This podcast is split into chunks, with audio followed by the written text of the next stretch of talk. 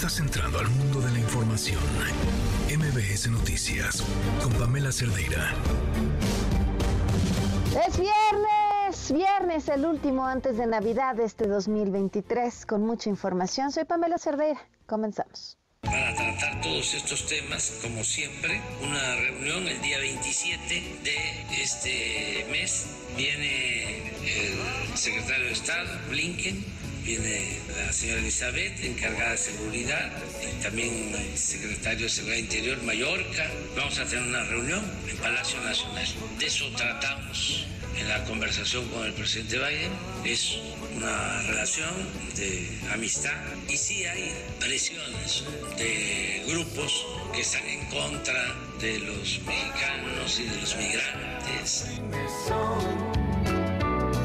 El ferrocarril interoceánico simboliza el regreso de los trenes de pasajeros tras su privatización durante el periodo neoliberal, pero debajo de las vías y de sus vagones subyace un acto de reivindicación histórica de nuestros pueblos y comunidades que le devuelven a nuestra gente y a las próximas generaciones el derecho que les fue arrebatado por quienes en el pasado no supieron defender nuestro patrimonio. En cinco años, con voluntad y determinación, usted ha hecho posible lo que otros no pudieron.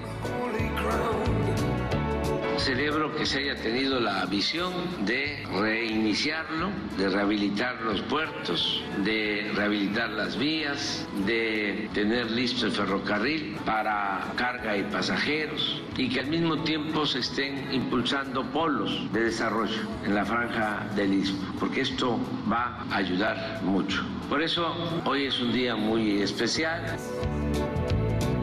Seguimos con la transformación. A ver, levanten la mano quien quiere seguir con la transformación. A ver, bájenla. ¿Quién está en contra? Abstenciones.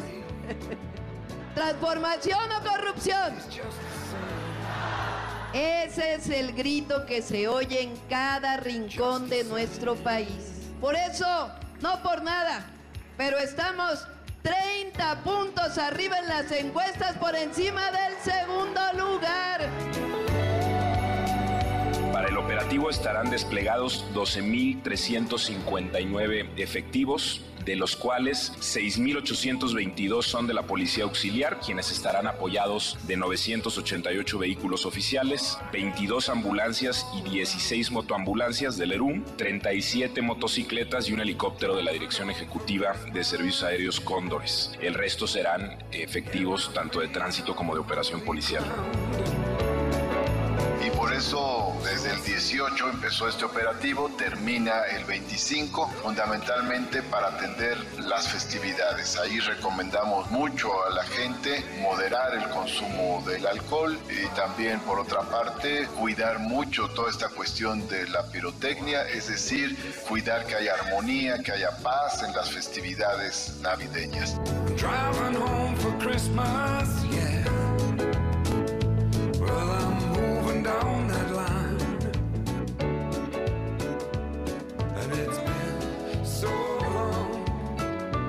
Gracias por acompañarnos en este viernes 22 de diciembre del 2023. Soy Pamela Cerdeira. El teléfono en cabina 5166125, el número de WhatsApp 55 33 32 95 85, Twitter, Facebook, Instagram, TikTok. Me encuentran como Pam Cerdeira y estoy al tanto de sus comentarios y de todo lo que nos quieran compartir eh, en, en los distintos espacios en los que nos podemos eh, leer y escuchar. Muchas cosas que comentar, así que nos vamos de una vez con la información. Arrancamos en el Estado de México. Esta tarde se difundió una nueva ficha de otra persona desaparecida tras el enfrentamiento entre pobladores de Texcaltitlán e integrantes del crimen organizado. Ahora se busca Javier Balbuna Albarrán, de 23 años, con quien se suma ya oficialmente a las 11 personas reportadas como desaparecidas desde el 8 de diciembre. El diputado del PRD, Mauricio Prieto, sobrevivió a un ataque armado perpetrado la tarde de ayer en el municipio de Tarímbaro, en Michoacán. Al respecto, el legislador dijo que no dejará de trabajar y continuar con su labor. También quiero agradecer públicamente a el secretario de gobierno por estar al pendiente de lo que estaba sucediendo, al gobernador por la llamada que me hizo de respaldo y comentarme que si ocupaba algo estaba listo para apoyarnos. Vamos a seguir trabajando. Aquí estamos firmes. No me van a amedrentar. Voy a seguir trabajando porque lo he hecho durante muchos años y esta no va a ser la excepción. Aquí estoy firme y pase lo que pase, vamos para adelante. Y ojo a lo siguiente, desde Oaxaca el presidente Andrés Manuel López Obrador inauguró el tren interoceánico, esta ruta que va a correr por toda la región del Istmo de Tehuantepec y conecta los dos océanos, el Pacífico y el Atlántico. Nora Bucio tiene la información. Te escuchamos, Nora. Buenas tardes. Pamela, qué gusto saludarte y de la misma forma al auditorio. Como bien lo comentas, en el primer día de operaciones del ferrocarril interoceánico de Salina Cruz, Oaxaca a Coatzacoalcos, Veracruz, línea Z, los boletos se agotaron y el presidente Andrés Manuel López Obrador realizó el recorrido acompañado por gobernadores, los secretarios de la Marina y Defensa Nacional, el empresario Carlos Slim y otros miembros del gabinete e invitados especiales. Previo a su salida, firmó a nombre del Gobierno de México diversos convenios que permitirán la ejecución de inversiones que serán realizadas en los parques industriales denominados Polos de Desarrollo para el Bienestar del corredor del Istmo de Tehuantepec. Escuchemos al presidente Andrés Manuel López Obrador. Y agradecerles mucho y ya vamos a subirnos al tren porque si no nos va a dejar el tren. Esto significó oficializar el acuerdo de inversión de desarrollo de terminales portuarias en Coatzacoalcos, Veracruz y Salina Cruz, Oaxaca, las concesiones de los polos de desarrollo para el bienestar en Coatzacoalcos 1, Coatzacoalcos 2, Salina Cruz, Texistepec y San Juan Evangelista. También un memorándum de entendimiento con el Fondo de Infraestructura de Copenhague para la puesta en marcha de la empresa Gelac Sismo, que desarrollará energías renovables a partir de hidrógeno verde para la explotación de combustibles marinos y un memorándum de entendimiento entre el Gobierno de México y el de Portugal. Finalmente dijo que tratándose del dinero del pueblo, esta y otras obras tienen que quedar en custodia y en este caso en específico, específico estará a cargo de la Marina Armada de México. Morales Ángeles informó que hay un despliegue de aproximadamente 3.000 elementos de la Marina en el corredor interoceánico desde Chiapas hasta Palenque con estaciones navales establecidas en varias ciudades y más en construcción. Si me lo permites, escuchamos a Raimundo Morales, director del tren interoceánico. Tenemos aproximadamente un despliegue de 3.000 elementos todo el corredor, desde Chiapas hasta, hasta Palenque, dando la vuelta por Coatzacoalcos. Vamos a establecer estaciones navales en todo el corredor. Ya están listas la de Texistepec, la de Matías Romero, la de Medias Aguas. Tenemos el, vamos a estar, estamos terminando la de Patio Pearson. Por el lado de Chiapas indicó que se va a establecer una estación naval en Suchiate, en Tapachula, en un pueblo llamado Álvaro Obregón y habrá otra en Huizla, este en Tiquijiapan. Por su parte, el secretario de la Marina, Rafael Ojeda, dijo que cada tren que empieza operaciones este viernes tiene una capacidad de traslado de 400 personas e inicialmente operarán tres que pasarán por nueve estaciones, mientras que el movimiento de carga inició en el pasado mes de septiembre. Pamela, la información. Gracias, Nora. Muy buenas. Buenas tardes. Por otro lado, en su conferencia, el presidente confirmó que sostuvo un encuentro telefónico con su par Joe Biden y trataron, entre otras cosas, el tema de los migrantes. Escúchenlo. Ahora se nos presenta una situación extraordinaria porque aumentó el número de migrantes que pasan por nuestro país con el propósito de llegar a Estados Unidos, sobre todo el número de migrantes eh, venezolanos, también haitianos, cubanos, ecuatorianos, y creció el número y en Piedras Negras, en Coahuila, hay muchos migrantes queriendo pasar. Bueno, y parte de lo que dijo el presidente y a la par confirmó que en unos días, el miércoles, próximo miércoles, vendrán a México funcionarios de alto nivel de Estados Unidos para seguir tratando el tema. Para tratar todos estos temas, como siempre, una reunión el día 27 de este mes. Viene el secretario de Estado, Blinken, viene la señora Elizabeth, encargada de seguridad, y también el secretario de Seguridad Interior, Mallorca. Vamos a tener una reunión en Palacio Nacional. De eso tratamos en la conversación con el presidente Biden. Es una relación de amistad y sí hay presiones de grupos que están en contra de los mexicanos y de los migrantes. Ahí está parte de lo que dijo el eh, presidente. Y en un tema relacionado, este viernes podrían reabrirse cruces ferroviarios internacionales del Paso Eagle Pass, los cuales, recordemos, fueron cerrados justamente por el tema de la llegada de migrantes como forma de presión por parte de Estados Unidos. Camelia Muñoz, ¿cómo estás? Buenas tardes. Camelia, bueno, en lo que tenemos a Camelia lista, les comento, eh, el alto flujo de migrantes parece que va para largo y hay una nueva caravana que se está preparando para iniciar su camino este 24 de diciembre. Tenemos a Lizeth Cuello y en la línea. Lizeth, buenas tardes. ¿Qué tal, Pamela? Muy buenas tardes. Buenas tardes al auditorio. Informarte que cerca de 7 mil migrantes varados en la frontera sur de México amenazan compartir en una caravana el día 24 de diciembre, en vísperas de Navidad, saldrán con las personas que gusten caminar con amparos o sin juicios de garantía, con respuestas o sin atención de las autoridades de migración, pues ya tienen meses esperando sus documentos y no se los han dado específicamente en el municipio de Tapachula, aquí en el estado de Chiapas. La Comisión Mexicana de Ayuda a Refugiados tomó su segundo periodo vacacional del 18 de diciembre de este año hasta el próximo 2 de enero del 2024, a pesar de la presencia de miles de migrantes varados en este municipio. Hasta este jueves, eh, Pamela, se tenían 7 mil juicios de amparo ante el Poder Judicial de la Federación de nacionalidades de Centroamérica, África y Sudamérica. Esto para que las autoridades les otorguen una salida inmediata de México. Lo único que tienen que comprobar los jueces es que los migrantes tengan de tres a cinco meses en Tapachula. Se espera que las autoridades del Instituto Nacional de Migración dialoguen con estos migrantes para así evitar la salida de esta nueva caravana. Hasta aquí el reporte, Pamela. Muy buenas tardes. Muchísimas gracias, muy buenas tardes. En Puebla, el cuerpo de Luisa Fernanda García fue encontrado la tarde de ayer en Izúcar de Matamoros. Luisa había sido reportada como desaparecida desde el pasado 11 de diciembre en Acapulco Guerrero. Aún faltan los estudios periciales para confirmar su identidad, sin embargo su hermana fue quien confirmó que en efecto se trataba de ella. Y esto que les adelantamos ayer, la Cruz Roja va a tener también disponibles vacunas contra COVID-19 de Pfizer. Manuel Hernández, cuéntanos, buenas tardes, Manuel. Pamela, muy buena tarde para ti, para todo el auditorio. Como bien lo señala, será a partir del próximo lunes 26 de diciembre cuando la Cruz Roja Mexicana pues ofrezca la vacuna de Pfizer a un costo menor.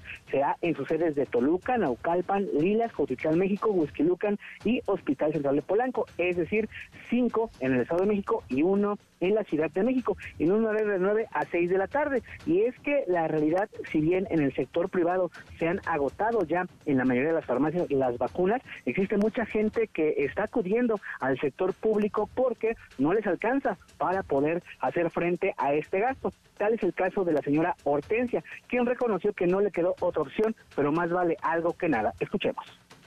Ah, porque soy de recursos horas que bajos y pues no, no tengo la facilidad de comprarla. Entonces por eso me vine para acá.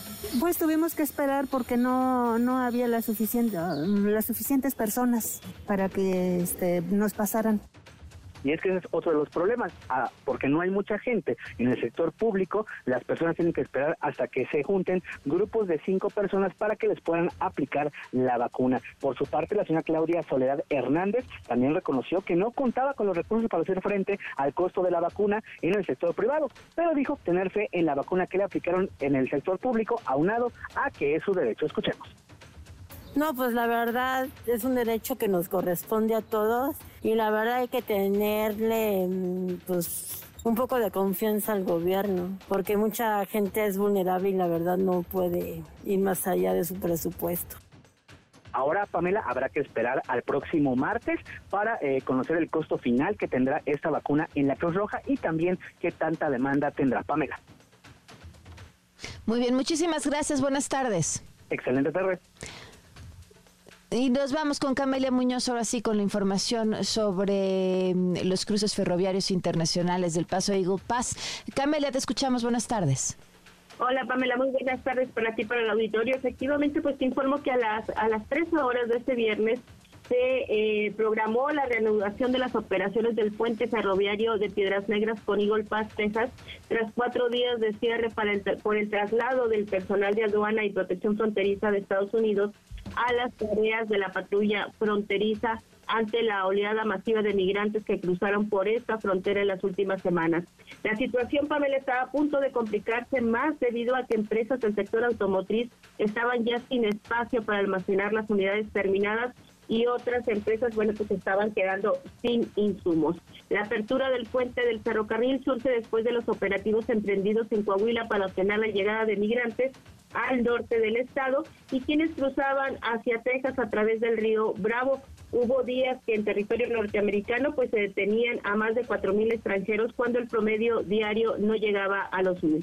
En medio de estas acciones pues se informó que este viernes también por la mañana se inició la repatriación de migrantes y se reanudaron los vuelos para el traslado de los extranjeros que se encuentran ilegalmente en el país.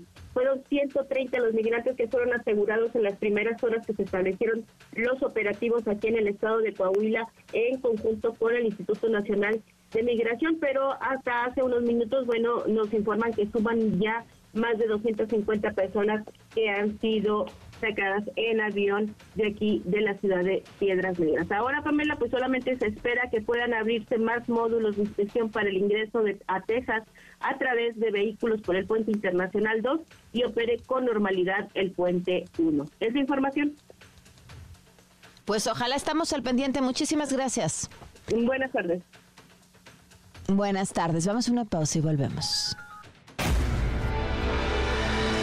Quédate en MBS Noticias con Pamela Cerdeira. En un momento regresamos. Estás escuchando MBS Noticias con Pamela Cerdeira. 4 de la tarde con 20 minutos. Continuamos en MBS Noticias. Oigan, cuéntenme a través del WhatsApp cómo, cómo piensan pasar estas fiestas, eh, qué, van a, qué van a cenar el 24. Eh, me encantaría saber y escuchar. Eh, muchas veces uno toma decisiones por la tradición y no necesariamente porque sea la comida que más disfruta o más eh, les gusta, pero me encantaría escuchar qué están preparando para, para pasar este 24 y ojalá sea además en compañía de sus seres queridos. Y quienes están preparadísimos también para recibir a los vacacionistas son ya en Acapulco. Nos acompaña en la línea el licenciado Alfredo Lacunza de la Cruz, director general de la promotora de playas de Acapulco. ¿Cómo estás, Alfredo? Buenas tardes. ¿Qué tal, Pamela? Qué gusto saludarte y saludar a todo tu amplio auditorio hasta el corazón de, del país, ahí en la Ciudad de México. Aquí estamos a la orden, como bien lo dices, ya estamos. ¿Cómo está Acapulco? ¿Cómo Pues están? mira, Acapulco, después de este devastador huracán que nos impactó el pasado 24 de octubre, exactamente ya prácticamente dos meses, Acapulco se encuentra eh, en muy buenas condiciones en la bahía de Santa Lucía, Pamela Auditorio, eh, compromiso del presidente y de la gobernadora de tener las playas en las eh, capacidades necesarias para que la gente venga a disfrutar, ya están listas, Pamela. Ya el compromiso lo hicimos y ya quedamos, ya estamos listos. Ahora cuéntame, eh, el tema de, ah, bueno, dos temas que preocupan, ¿no? Que los eh, servicios, los restaurantes, los eh, to- todo esto que se encuentra eh, a pie de playa, ¿ya están restablecidos también? ¿La gente ya puede ir ahí y disfrutarlo? Fíjate que hay un gran porcentaje de restaurantes de playa que ya están dando el servicio. Ya el tradicional jueves pozolero ya comenzó el día de ayer. Y bueno, hay hoteles que ya abrieron a partir del 15 de diciembre, como el Emporio, como Playa Suite, como Brisas, que ya están. Tenemos por ahí un promedio de 5 mil habitaciones de las 22 mil que tenemos en Acapulco, aquí en, la- en, en- a más aparte de la oferta esta hotelera. Entonces, eh, tenemos prácticamente un 25% restablecido y esto eh, es bueno porque pues manda un buen mensaje del compromiso de los empresarios, de todo el sector hotelero turístico y obviamente del gobierno para poder ah, ofrecerle a la gente que venga a Acapulco como una opción de, pues obviamente como fue al principio, pero que ya eh, estamos listos para recibirlos aquí en las playas del puerto. Alfredo, ¿y la seguridad? Mira, la seguridad está bien. Eh, nosotros hemos eh, tenemos desplegados aquí por parte de la Guardia Nacional, la Secretaría Marina, el Ejército, Policía del Estado, pues prácticamente más de 20 mil elementos en todo lo que es eh, eh, la parte de la ciudad y, y- partes de Coyuca y San Marcos. Así que, pues bueno, la gente el turista está seguro aquí en Acapulco y obviamente en la playa, pues hemos hecho ya la- esta semana que pasó y todavía continuamos estos días haciendo un cribado fino en la arena para que la gente pues pues tenga una, una tranquilidad de poder caminar sin ningún problema en la franja de arena. Claro, ¿al- ¿alguna otra recomendación importante para la gente que nos está escuchando que puedan lanzarse a Acapulco con toda confianza? Pues mira, realmente la gente, mucha gente canceló definitivamente, pero lo que es eh, la parte de la bahía se encuentra muy bien. Sabemos que viene mucha gente a Acapulco como anteriormente venían y que pues tienen como opción posiblemente quedarse a acampar en la playa. Entonces eh, ya se está viendo una parte de Playa Tamarindos, porque mira, Pamela, la gente viene a Acapulco independientemente de lo del huracán. Eh, hemos visto ya en las últimas cuatro semanas que había mucha gente ya en las playas del puerto de Acapulco. Entonces, nosotros queremos darle como una opción de que la gente pueda eh, tener un espacio para disfrutar estas vacaciones de Navidad y de Año Nuevo. La semana pasada, te comento, una familia de Querétaro que ven las publicaciones que hacemos, vinieron porque se dieron cuenta que ya le estábamos ofreciendo que estaba abierto el hotel el hotel Emporio. Entonces creo yo que eh, Acapulco está obviamente recuperándose y ya estamos eh, mandando un buen mensaje que estamos activos y que estamos de pie pues ahí está, qué buen mensaje y la invitación para toda la gente para que se lance a Acapulco a disfrutar de sus playas. Eh, ojalá, ojalá esta, esta temporada ayude a una recuperación más rápida para el puerto. Necesitamos que la gente venga, que confíe. Seguramente se ha anunciado, el, tenemos el Mextenis, viene el Tianguis Turístico, eh, los empresarios están mandando un mensaje claro, la gobernadora está empeñada en poder recuperarlo y así va a ser gracias al apoyo de ustedes, de la Ciudad de México, de todos quienes aman a Acapulco y que siempre han estado pendientes de nosotros. Decirles que poco a poco nos estamos recuperando y seguramente el 2024 surge y nace una nueva eh, eh, forma de ver Acapulco y de que Acapulco se recupere al 100%. Ojalá. Muchísimas gracias, Alfredo, por habernos acompañado. Gracias a ustedes y que pasen muy feliz Navidad todo, todo tu auditorio en la Ciudad de México, ustedes y aquí los esperamos con gusto, que va a ser un excelente año para Acapulco. Muchísimas gracias, un abrazo. Buenas tardes. Buenas tardes. 4 con 26. Oigan, esta, yo les preguntaba hace rato qué iban a comer, qué iban a cenar, cómo le iban a pasar el 24, pero les pregunto también y aprovecho, eh, ¿cuántos de ustedes esta época los pone melancólicos, medio depresivos. Eh, para muchos no son momentos sencillos porque recuerdas a quienes no están o simplemente porque es un pleito con quienes sí están, ¿no? En donde pasar la cena, con quién estar, eh, las presiones, los regalos, el fin de año. Eh, todo esto tiene un montón de implicaciones en nuestra salud mental y vamos a platicar de eso al regreso. Vamos a una y volvemos. Quédate en MBS Noticias con Pamela Cerdeira. En un momento regresamos. Estás escuchando MBS Noticias con Pamela Cerdeira. 4 de la tarde con 30 minutos. Continuamos en MBS Noticias. Gracias por seguir con nosotros. Les decía que, bueno, pues diciembre es siempre un momento ah, es precioso, hay quienes lo amamos desde, ahora sí que lo amamos desde que empieza en septiembre, cuando empezamos a ver ya poquitos de Navidad por todos lados, pero, pero no siempre para todo el mundo es un momento fácil por muchas razones. Le agradezco muchísimo a Carlos Sánchez Muñoz, doctor en ciencias y psicoterapeuta cognitivo-conductual que nos acompañe. ¿Cómo estás? Buenas tardes. Muy estimada Pamela, qué gusto saludarte a ti, a todo tu auditorio. Pues sí, ya preparadísimos para la Navidad, pero como tú bien lo decías antes del corte, no para toda la gente necesariamente significa alegría y felicidad. Así es. ¿Qué pasa? Eh? ¿Por, qué, ¿Por qué estas épocas pueden ser difíciles para algunas personas? Eh, lamentablemente para algunas personas puede llegar a, inclusive a la depresión navideña, es decir, algunos sentimientos de tristeza, de ansiedad y de soledad, y pueden haber causas diversas, eh, por presión social, ya que algunas personas generan muchas expectativas de felicidad, de que tienen que estar súper eh, contentos, y eso genera mucho estrés. También para otras personas la soledad, mientras que otras personas se reúnen con sus seres queridos, hay personas que trabajan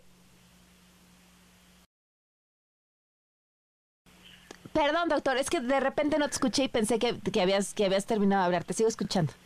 Sí, eh, eh, en cuanto a las causas, el origen que para algunas personas puede tener son diversas, eh, factores físicos, emocionales y sociales y, bueno, expectativas no cumplidas, porque a veces una presión de que tengo que dar regalos, tengo que relacionarme de cierta forma, esos factores de soledad, porque hay personas que no se reúnen con su familia, tienen que trabajar en un hospital, están de viaje, hay aislamiento social o memorias dolorosas que son traumáticas, por ejemplo, la pérdida de un ser querido se exacerba en este momento y algunos eh, es el estrés financiero, mientras esa parte de tener que dar regalos, tener una expectativa de una cena perfecta puede traer mucha presión. Y por supuesto que existe el trastorno estacional, que ya es algo, eh, eh, un trastorno afectivo estacional, que se relaciona con la falta de luz solar y cambios en los patrones de sueño y el estilo de vida. Entonces puede haber muchas causas que, pueden dar y aparecen ciertos síntomas que son eh, esa tristeza persistente, la melancolía, la desesperanza, las personas tienden al aislamiento social, e, evitan ciertas eh, reuniones sociales y, experimentan en su cuerpo fatiga, falta de energía, tienen mucha dificultad para concentrarse, para realizar tareas y, y tienen cambios en su apetito, en el sueño. Entonces es muy importante que podamos identificar estos síntomas y tratar con ellos. ¿Cómo nos cuidamos en esta época? ¿Cómo cuidamos nuestra cabeza y nuestro corazón? Sí, súper importante eh, hacer consciente que la, depresión puede, es eh, navideña, se puede relacionar con comorbilidades ya preexistentes, es decir, personas que ya tienen trastornos del ánimo, como una depresión clínica, estrés, eh, esto se va a exacerbar. Y por supuesto que hay que cuidar que, que no se presenten ciertos factores como el abuso de sustancias como el alcohol y muy importante que nosotros hablemos sobre nuestros sentimientos con los amigos, amigos, con familia y sobre todo con un terapeuta profesional, que establezcamos límites. No todos tenemos que participar de todo. Se vale decir que no, pero es muy importante cuidar de nosotros mismos, hacer ejercicio sano, descansar lo suficiente, eh, cuidar nuestra alimentación y por supuesto establecer expectativas realistas. La, perfección no es necesaria. Esa parte de que la, tenemos que tener la, la cena, la casa de las películas, no, no, no es necesario entonces es muy importante que fijemos expectativas realistas y, también que se vale que nosotros creemos nuestras propias tradiciones. No todo tiene que ser aquellas tradiciones antiguas o religiosas o que nos impone la sociedad o Hollywood. Yo puedo crear mis propias tradiciones y también ayudar a otros. Cuando visito un orfanato, a, un asilo, cuando hago labor social, eso me, me ayuda también a desprenderme de, de solamente mis necesidades y ver a otros. Y sobre todo, por favor, es tiempo de buscar ayuda profesional si, si la depresión persiste o empeora eh, y yo no puedo con estos pensamientos, es muy importante buscar ayuda profesional. Eh, justo, eh, ¿en, qué, ¿en qué momento uno define que no puedo con esos pensamientos? O sea, ¿cuándo ya eso requiere, qué tanto es tantito? ¿Cuándo ya requerimos ayuda? Yo les diría, algunos síntomas es el aislamiento social. Ya cuando las personas no quieren salir a las festividades, así como un día es que no salgo de mi casa, literal no salgo de mi cama y quiero andar en pijama y, ya no encuentro una ilusión. Eh, cuando hay mucho estrés emocional, por ejemplo, eh, que, que dicen, no, es que a mí una fiesta me estresa, es que la posada, es que la fiesta de, la empresa, es que tal reunión. Y entonces hay sentimientos de ansiedad o depresión y cuando esto se va grabando, es muy importante. Por ejemplo, eh, si hay un abuso del consumo de alcohol o de sustancias, eh, cuando una persona le dice, prefiero quedarme en mi casa, pero eso sí tiene la copita, aumenta el consumo de tabaco o inclusive eh, las, drogodependencias, o hay alteraciones en el cambio del sueño. Me desvelo viendo series, eh, despierto muy temprano sin ningún motivo, cambios en la alimentación, atracones de comida o la privación completa de alimentos, o esa pérdida de, sentimientos eh, de alegría, de satisfacción que se transvierte en nostalgia. Es decir, personas que, que ya no les causa alegría nada. Hay una tristeza que es muy persistente desde la mañana, puede aparecer las tardes, pero pareciera que no se quita, que es algo muy pesado. Entonces, ante estos síntomas es muy importante buscar ayuda profesional. Ya no es una, digamos, una gripita, ya es una neumonía, ya es algo que yo no lo estoy solucionando y no debo dejar que avance. Es tiempo de buscar a un psicólogo clínico certificado o a un psiquiatra o neuropsiquiatra. Oye, ahora, a ver, a ver, eh, porque luego uno entiende que hay que buscar atención profesional, pero uno busca atención profesional estos días y te mandan hasta el 6 de enero.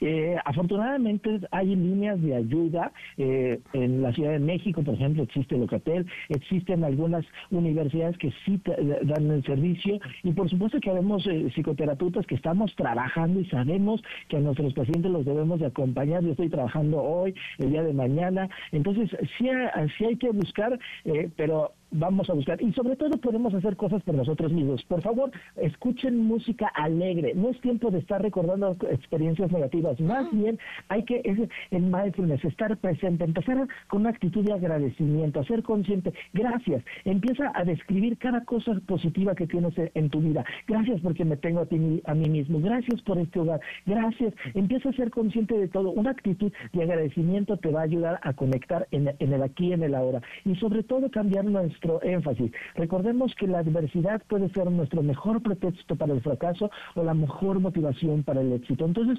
pongamos énfasis no en el vaso medio vacío, sino medio lleno. Cambiemos nuestra perspectiva y sobre todo rodeémonos de personas que nos suman, que nos aportan, que nos hacen estar feliz y no nos aislemos. Es muy importante eh, rodearnos de gente que, que nos dé el afecto, el cariño. Somos mamíferos y es muy importante el abrazarnos, el sentir el, el calor, y por supuesto que es muy importante compartir. Busquemos, recordemos que a veces la distancia, el trabajo, las circunstancias no nos permiten estar con la familia, pero nosotros construimos esa familia. Los, amigos son la familia que uno elige. Entonces, date la oportunidad de crear nuevas redes y de generar nuevos recuerdos y, de hacer de esta Navidad un evento diferente, conforme a tu estilo. Se vale ser eh, creativos e innovadores. Encantan las recomendaciones. Muchísimas gracias, de verdad estoy segura que para más de uno serán muy útiles, Carlos. Muchas gracias a ti, Pamela. Gusto enorme de escucharte. Un fuerte abrazo para todo el auditorio y vamos para adelante. Buenas noches. Así es, para adelante. Un abrazo. Carlos Sánchez Muñoz, doctor en ciencias, psicoterapeuta cognitivo-conductual. Son las 4.39.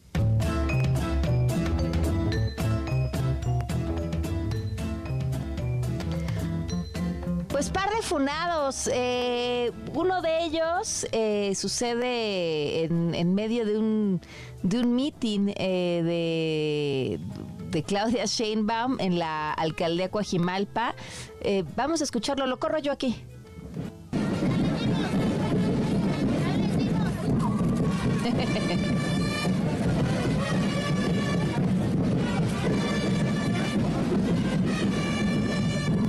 Dice, ya les dimos, la que está repartiendo la comida, harto, harto eh, octágono, el que están repartiendo papitas, juguitos, todo eso que eh, se han eh, pues encargado de satanizar a lo largo de estos años de gobierno es justamente lo que están repartiendo en este encuentro de Claudia Sheinbaum en la alcaldía Coajimalpa.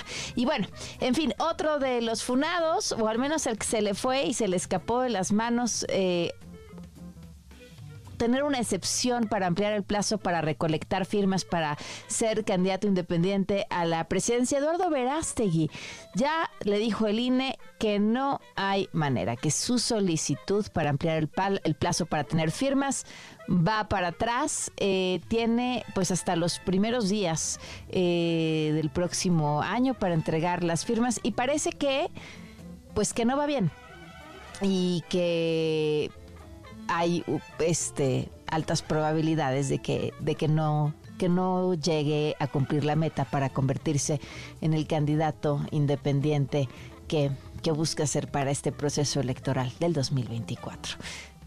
Bueno, pues es una buena noticia, 4 con 41.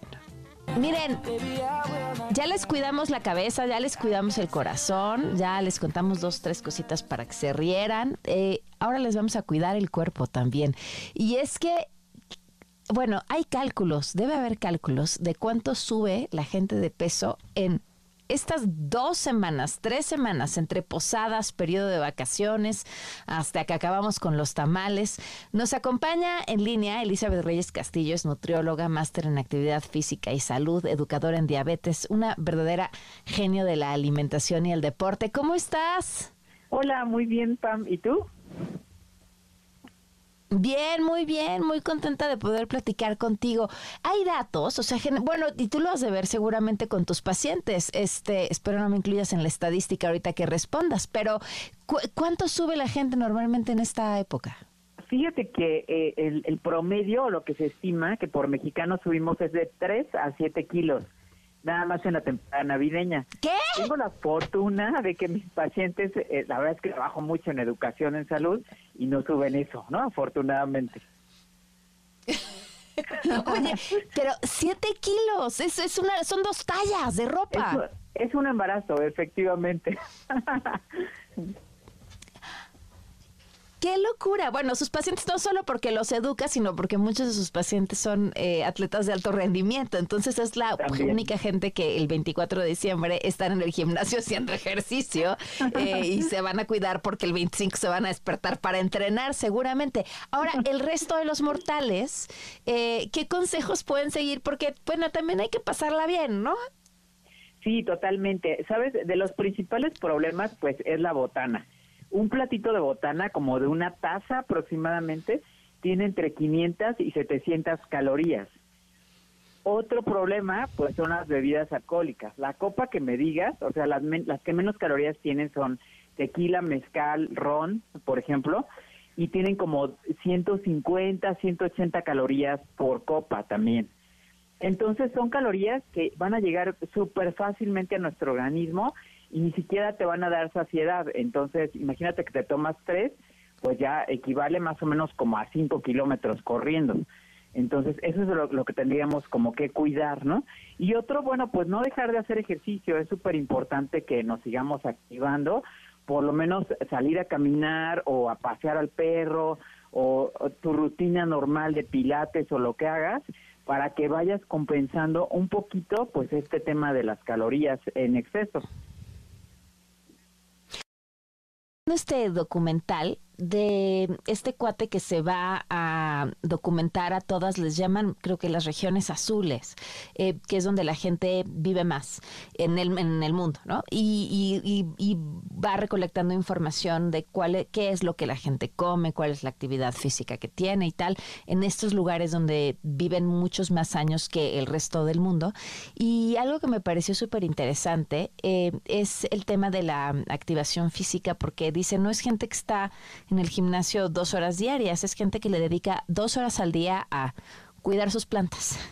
y, este cuidar sus plantas es agáchate, súbete, baja, vuelve a agarrar, vuélvete a agachar y camina a la casa del vecino. O sea, estar en movimiento continuo sin que necesariamente implique eh, estar arriba de una caminadora y cómo este movimiento continuo es incluso hasta quemas más calorías que si le dedicaras una hora a ir al gimnasio, pero es que nos hemos acostumbrado a unas vidas terriblemente sedentarias. Claro, sí, por supuesto. De hecho, sabes que ya hay el término de sedentario activo, que de hecho entramos casi cualquiera de nosotros. Es aquella persona que va una hora a la actividad física, a hacer ejercicio al gym o a correr, lo que sea, y después se llega a sentar durante todo el día.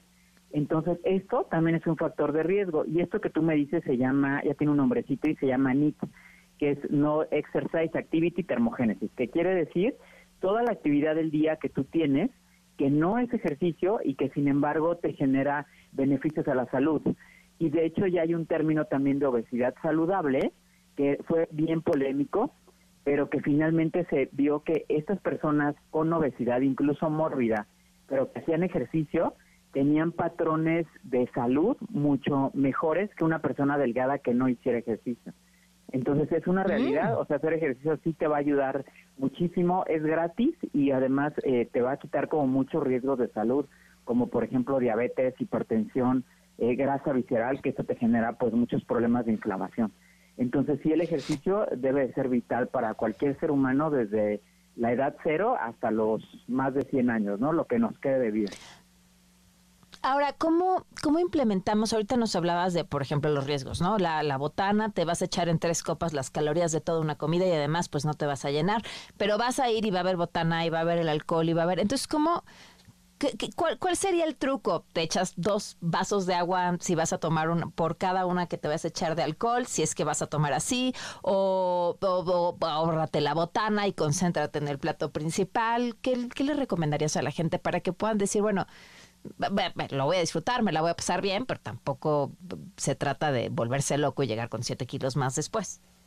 Sí, exactamente. Creo que algo importante es que si nos pesemos sí conocer el peso con el que estamos iniciando este maratón Guadalupe Reyes y procurar regresar en el mismo peso. A lo mejor que te peses cada semana sería muy bueno. Cuidar las porciones, o sea, todas las porciones eh, cuentan y son calorías adicionales, entonces puedes comer de todo, pero en porciones pequeñas. No hacer recalentados eternos, ¿no? Que ya sabes, en febrero seguimos sacando tortas de pavo y entonces son demasiadas calorías, ¿no? Contar cuántas personas irán a tu cena y considerar a lo mejor un recalentado, ¿no? Que también es parte de la tradición, pero que no no sobre así como para regalarle a todo el mundo, ¿no? Porque también nos sucede que en el refri ya tenemos como el, los romeritos de tres días, ¿no? Que le sobró. Entonces eso pues no nos ayuda y finalmente pues todos somos responsables de este problema tan grave que tenemos de salud como es la obesidad y la diabetes, ¿no? En el país, entre otras cosas. Y pues no dejar de moverse. Quiero aprovechar. Sí. Ajá. Eh, y también hacer una cena pequeña antes, ¿no? Es una recomendación, creo que es buena que como a las tipo 7, cuando se empiecen a arreglar, eh, a lo mejor consuman algo de vegetales con un poco de queso fresco o de atún, una pequeña cena que nos va a evitar llegar con hambre a la cena, porque normalmente cenamos ya muy tarde ese día, y entonces ya a las 11, 12 de la noche morimos de hambre y ya nos comimos media charola de botana, ¿no? Y la botana además no se siente, porque te puedes comer igual que dos papitas o comerte medio kilo y no, no lo vas a sentir, porque estás, tu cerebro está en otra cosa, está en la plática, está en el momento, ¿no? Y entonces son calorías que no vas a lograr percibir. Y ya cuando llegues a la cena, bueno, pues come de todo, pero en porciones moderadas, muy pequeñas estos consejos. Quería aprovechar para preguntarte que no era el tema de Navidad, ahora sí que ni te lo avisé, pero, pero es un dato que me lo comentaste, que no lo hemos podido platicar al aire ni en ningún otro espacio y que me parece un dato súper interesante eh, para que la gente conozca. Eh, no sé si pudieras así brevemente comentarnos sobre esto que tú notaste, la cantidad de gente que perdió estatura a lo largo de la pandemia. Así es, totalmente. Eh, por persona más o menos estamos hablando entre uno y dos centímetros, que tiene que ver con esto que se llama sarcopenia. La sarcopenia es la pérdida de masa muscular. Antes se decía que era conforme pasa el tiempo. Ahora se sabe que no tiene nada que ver y que es una pérdida de masa muscular por estar sentado o por tener sedentarismo en exceso. Entonces, cada dos semanas de inactividad perdemos entre 200 y 300 gramos de músculo y esto va a hacer que obviamente los músculos que son erectores de la columna se pierdan también y que cambie la postura, ¿no? Además de la misma postura del teléfono o de la computadora que nos hace tener como la vista un poco hacia abajo y esto pues va a generar que las vértebras también se, se vayan como eh, pues moviendo y se pierdan centímetros de estatura. Entonces, pues, ¿qué se tiene que hacer? Ejercicio, y sobre todo ejercicio de fuerza, ¿no? Es súper importante, es algo que apenas se está poniendo como de moda, ¿no? El que vayamos todos al gimnasio, porque además te va a ayudar pues a prevenir esta fragilidad y esta sarcopenia, que no el músculo no solamente es para vernos bonitos, ¿no? O vernos con tono, sino que tiene muchas funciones metabólicas, por ejemplo, el, la glucosa no tiene relación directa, la piel, el cerebro, ¿no? El, el prevenir enfermedades demenciales también de la tercera edad nos va a ayudar el tener una buena masa muscular. Entonces no es nada más de adorno, sino que tiene muchísimas funciones. Entonces, pues esa sería también pues una recomendación, pues no dejar de hacer ejercicio, ¿no? De verdad, es pues es parte de nuestra vida y tenemos que promover eh, que las personas hagan ejercicio pues desde, desde que están muy pequeñas, ¿no? Desde los cero años. Tus redes sociales para que te sigan. Sí, es arroba Nutrierc en Instagram y en Twitter, o en, en X, que ahora, ¿no? Este, y consultora nutricional Elizabeth Reyes Castillo en Facebook. Ahí me pueden seguir. Muchísimas gracias, te mando un abrazo enorme, feliz Navidad, que lleguen con pocos Igual, kilos. muy bien. Gracias. Vamos a una pausa y volvemos. Quédate en MBS Noticias con Pamela Cerdeira. En un momento regresamos. Estás escuchando MBS Noticias con Pamela Cerdeira.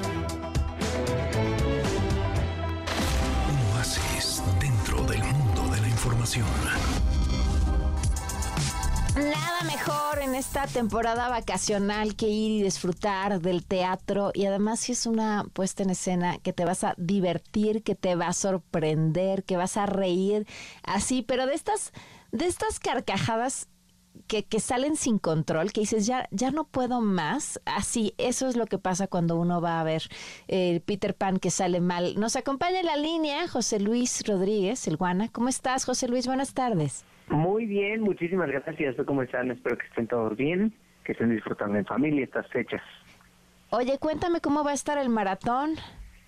Pues mira, tenemos, eh, eh, empezamos un maratón el 20 de diciembre que termina el primero de enero. Vamos a tener una función diaria. Bueno, los sábados tenemos dos y descansamos únicamente el 24 y el 31.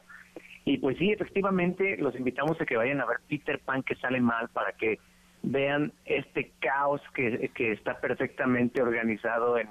en No, bueno, y es que si no está perfectamente sincronizado, matan a alguien. Sí, exactamente, es una coreografía muy exacta en donde no te da espacio para improvisar, ya que todo es un, un cue para las luces, para movimiento, para sonido, para todo. Pero la verdad es que estamos muy felices, la gente le encanta y como dices, la verdad es que disfrutamos muchísimo nosotros las carcajadas del público, las risas de los niños que también interactúan mucho con los actores en escena.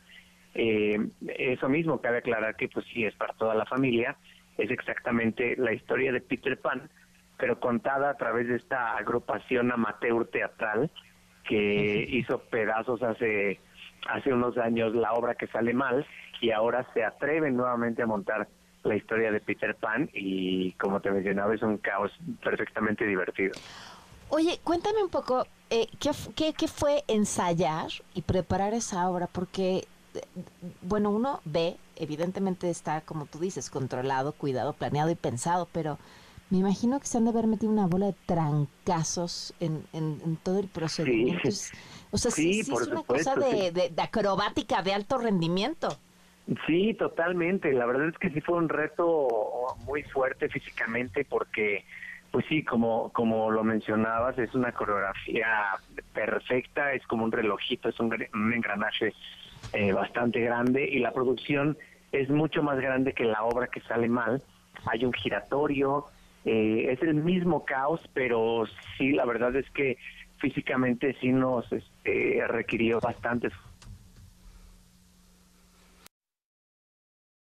Bueno, que men- temporada. Qué, qué bueno que mencionaste ahorita lo de que es una obra de teatro para toda la familia, pero eh, no se dejen confundir por el es para toda la familia. O sea, si ustedes no tienen chamacos en su familia, no es, no, no es la obra de teatro a la que vas pensando para llevar a los niños, es la obra de teatro para cualquier persona porque se la van a pasar espectacular. Sí, totalmente. O sea, la, obra es para toda la familia, pero no por el título de Peter Pan se dejen llevar porque Se dejen llevar. sea una obra totalmente infantil. Los adultos la disfrutan como nunca y más la gente que logró ver la obra que sale mal va a haber muchísimos guiños porque también son los mismos personajes de la obra que sale mal, pero ahora montando el cuento de Peter Pan y es divertidísima. eh, eh, la gente se ríe muchísimo de nuestras desgracias en escena y bueno, los niños la verdad es que se meten muchísimo con los personajes, así que la verdad sí lo van a disfrutar muchísimo, ya sea ya sea con o sin niños. Eh, José Luis, pues recuérdanos entonces qué funciones, en, en, qué, en qué teatro y que aprovechen estos días claro, para es- verlos. estamos en el Foro Cultural Chapultepec, que está ahí en Mariano Escobedo. Eh, vamos a estar en un maratón que empezó ya el 20 de diciembre hasta el primero de enero, funciones diariamente. Únicamente descansamos el 24 y el 31. Perfecto, pues mucho éxito. Digo, ni desearlo es necesario porque sé que les está yendo increíblemente bien, pero que todas esas funciones sean llenos totales. Muchísimas gracias, José Luis. Muchísimas gracias a ti, gracias por el espacio. Vamos a una pausa y volvemos. Quédate en MBS Noticias con Pamela Cerdeira. En un momento regresamos. Estás escuchando MBS Noticias con Pamela Cerdeira. Ahora sí, último día de la semana con estas canciones navideñas, preparadísimos para el festejo del 24. Gracias por continuar con nosotros. En este viernes 22 de diciembre de este 2023 que voló. El teléfono en cabina 5166105, el número de WhatsApp 5533329585, Twitter, Facebook, Instagram, TikTok me encuentran como Pam Cerdeira. Y nos vamos con la información. El aún magistrado presidente del Tribunal Electoral del Poder Judicial de la Federación, Reyes Rodríguez Mondragón, aún hasta, hasta enero que, que, que deja el puesto, la presidencia del tribunal, pidió revisar qué autoridad será la que revise el actuar del ministro en retiro, Arturo Saldívar, por hechos previos a que el Senado aceptara su renuncia. Cuéntanos, René Cruz, buenas tardes. Hola Pamela, amigos del auditorio, muy buenas tardes. Así es, el todavía presidente del Tribunal Electoral del Poder Judicial de la Federación, Reyes Rodríguez, dio a conocer el proyecto de resolución de los recursos de apelación que interpuso el hoy ministro en retiro Arturo Saldívar contra este acuerdo del Instituto Nacional Electoral mediante el cual admitió las quejas que promovieron en su contra por el supuesto uso de recursos públicos, el indebido ejercicio del cargo y la vulneración a los principios de imparcialidad, neutralidad y equidad en la contienda electoral. Estas denuncias, Pamela, hay que recordar, fueron presentadas por Movimiento Político Restaurador de México y la precandidata presidencial de Fuerza y Corazón por México, Xochitl Gálvez. En su proyecto, el cual eh, podría discutirse en la sesión de la próxima semana, Rodríguez Mondragón propone someter a consulta de la Suprema Corte de Justicia de la Nación si el Tribunal Electoral y las autoridades electorales son competentes para procesar y, en su caso, juzgar a Saldívar Lelo de la Rea por faltas e infracciones administrativas en materia electoral. Al respecto, argumenta que la reunión que sostuvo Arturo Saldívar con la precandidata presidencial de Morena, Claudia Sheinbaum, y las expresiones que hizo a su favor en entrevistas radiofónicas se llevaron a cabo los días 7 y 8 de noviembre de este año, es decir, cuando todavía era ministro de la Corte, ya que su renuncia la aprobó el Senado de la República hasta el 15 de noviembre. Menciona que las infracciones atribuidas al ministro en retiro están inaplicadas con los eh, deberes de servidores públicos respecto de la neutralidad y utilización de los recursos con eh, el objetivo de que no se vulnere el principio de equidad en la contienda.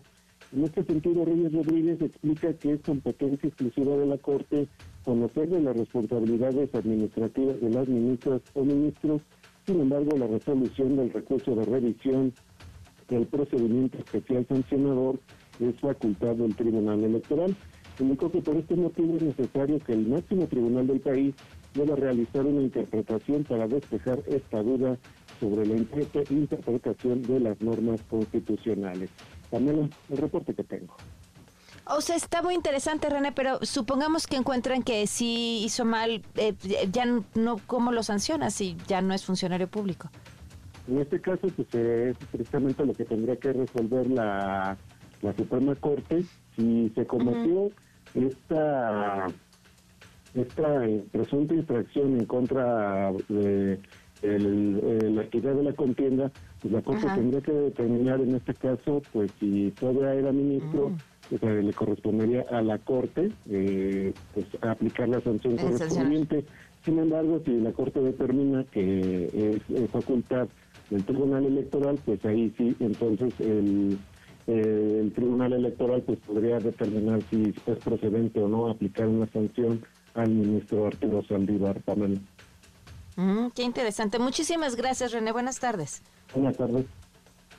En Jalisco, eh, no para la violencia. En el municipio de Encarnación de Díaz fue encontrado un cuerpo abandonado en un vehículo tras un enfrentamiento entre policías y delincuentes. La historia la tiene el Samarta Gutiérrez. Te escuchamos, el Samarta. Buenas tardes. Buenas tardes, Pamela. Así es, ahora fue ahí, en este municipio que comprende o que está ubicado en la región Altos Norte de Jalisco. Este enfrentamiento se dio entre policías del estado de Jalisco y presuntos delincuentes. Los hechos sucedieron cuando elementos realizaban patrullaje de vigilancia y en la localidad de Mesón de los Sauces con dirección a la comunidad El Puesto. Dos comunidades, Ana, que fueron intervenidas, hay que decirlo en su momento por la autoridad, en búsqueda de los jóvenes desaparecidos en Lagos de Moreno. Es un punto de referencia donde incluso nosotros estuvimos presentes cuando estaba eh, buscándose a estos eh, jóvenes. Así que es una zona donde ha habido constantes enfrentamientos, además de operativos por parte de la autoridad. Así que ahora fueron agredidos los propios elementos de la Policía del Estado. Ya había sido así hace algunos meses con policía de la Guardia Nacional. En este caso, el grupo de civiles armados los atacan, eh, los eh, policías eh, repelen la agresión inicia una persecución, pero los tripulantes de una camioneta chocaron y escaparon pie a tierra y hasta el momento, bueno, no han sido localizados. Los, los policías estatales, al revisar el vehículo que abandonaron los responsables, se encuentran con un cuerpo envuelto en cobijas. La víctima, confirma la Fiscalía del Estado, presenta huellas de violencia. Así ya fue trasladado al anfiteatro de la región que se ubica ahí en el municipio de Lagos de Moreno para practicarle la autopsia de ley y hasta el momento no ha sido eh, reclamado por familiares. La Fiscalía ya abrió una carpeta de investigación, solamente adelantó que además del cadáver hallaron dos armas de fuego, una arma larga, una corta, también encontraron porciones de droga, un chaleco táctico y cartuchos útiles al calibre. En esta zona donde se registra el enfrentamiento, Ana, bueno, es una zona que mantiene una disputa el cártel Jalisco Nueva Generación y el cártel de Sinaloa. Solamente me restaría comentarte que este es el tercer enfrentamiento que se registra en los últimos tres días aquí en Jalisco. El martes fue en Zapotlanejo, que derivó en bloqueos. Ayer fue en Poncitlán por la mañana. Y en la noche y madrugada de hoy fue el que se registró ahí precisamente en Encarnación de Díaz, eh, Pamela. Uf, gracias, Elsa Marta. Al pendiente, buenas tardes. Buenas tardes. En Jalisco, el gobernador buscará a través de la Secretaría de Salud Estatal ver la posibilidad de comprar vacunas contra COVID de Pfizer y Moderna para aplicarlas a grupos vulnerables. Enrique Alfaro denunció que no ha habido ni un solo envío de vacunas por parte del gobierno federal, ni tienen planteado hacerlo. Todo todo lo que este proceso de, autorización de vacunas eh, para la venta a través de privados nos ha dejado ver ha sido, me parece, súper interesante. La Comisión de Receso de la Suprema Corte de Justicia de la Nación recibió el recurso de queja interpuesto por la alcaldesa Sandra Cuevas contra el gobierno de la Ciudad de México por haber violado la suspensión para dar mantenimiento a la columna del Ángel de la Independencia. En octubre, un ministro otorgó una suspensión para que sea la alcaldía Cuauhtémoc quien cuide y dé mantenimiento a este monumento. Son las 5 con 11. Una vuelta al mundo del deporte. El marcador de Rosa Covarrubias en MBS Noticias. La cantante y directora de los deportes, Rosy Covarrubias. Rosy. Ahí me escuchas, Pam, ahí estoy, ahí estoy, ahí estoy. Hoy no te vamos sin a habla, la verdad. Eh, ante esta bienvenida me quedé sin habla, Pam. Pero bueno, Vamos a arrancar con la información deportiva porque, bueno, el día de hoy el equipo del Manchester City continúa haciendo historia. No le bastó con ganar el triplete en el verano. Por triplete me refiero a que también ganó, aparte de la Liga, la Champions League. Sino que el día de hoy se coronó por primera vez en el Mundial de Clubes. Vencieron 4 por 0 al Fluminense y con esto, bueno, pues el Manchester City de Pep Guardiola hace historia es un histórico, el técnico del Manchester City, ya había logrado todos los títulos habidos y por haber con el Barcelona. Y bueno, pues el día de hoy, gracias a un doblete de Julián Álvarez, una anotación de joven y un autogol de Nino, el Manchester goleó 4 por 0 al Fluminense. Por cierto, al final del partido, pues hubo ahí un, un intercambio de empujones entre jugadores del Manchester, del Fluminense y del Manchester City gana este Mundial de Clubes y bueno, los equipos europeos han ganado las últimas 11 ediciones del Mundial de Clubes. El último equipo no europeo en coronarse fue el Corinthians en el 2012, así que siguen arrasando y el Manchester City sigue, o más bien Pep Guardiola sigue haciendo eh, historia como director técnico. El día de hoy también el Inter de Miami de la MLS anunció oficialmente el fichaje de Luis Suárez, quien se va a reunir con sus ex compañeros del Barcelona, Lionel Messi, Sergio Busquets y Jordi Alba. Mencionar que el atacante uruguayo de 36 años jugó la pasada temporada en el gremio de Brasil, donde marcó 29 goles en 54 partidos, por lo que fue nombrado el mejor jugador y mejor delantero de la liga brasileña. Así que el Inter de Miami se está convirtiendo en el Barça Inter de, Miami. La verdad es que están armando un muy buen equipo. El propietario del Inter de Miami es eh, uno de los propietarios es eh, David Beckham, quien está haciendo un esfuerzo enorme por llevar figuras de talla mundial aunque para muchos ya son figuras de talla mundial que podrían irse prácticamente al retiro. Veremos cómo funciona este Inter de Miami con estos cuatro jugadores que estuvieron en los cuernos de la luna en el Barcelona. Hablando del Barcelona, el día de ayer jugó un partido amistoso en Dallas contra el equipo del América y las Águilas los derrotaron 3 por 2. Doblete de Quiñones y uno más de Henry Martin, mientras que Yamal y Marc anotaron por el Barça. Mencionar tan, ojo, porque muchos dicen sí, que es el Barça, eso es un hecho. Hubo cambios, entró Robert Lewandowski para la segunda parte, entraron jugadores importantes del Barcelona para la segunda parte, pero ellos venían de jugar un partido, entonces no traían el plantel con el que estaban acostumbrados a jugar, pero América les gana, es un partido amistoso, un partido de, de beneficencia para la gente en Acapulco, y esto fue lo que dijo Jonathan Dos Santos, que por cierto pudo haber tenido una gran, una gran actuación o destacada actuación con el equipo del Barcelona.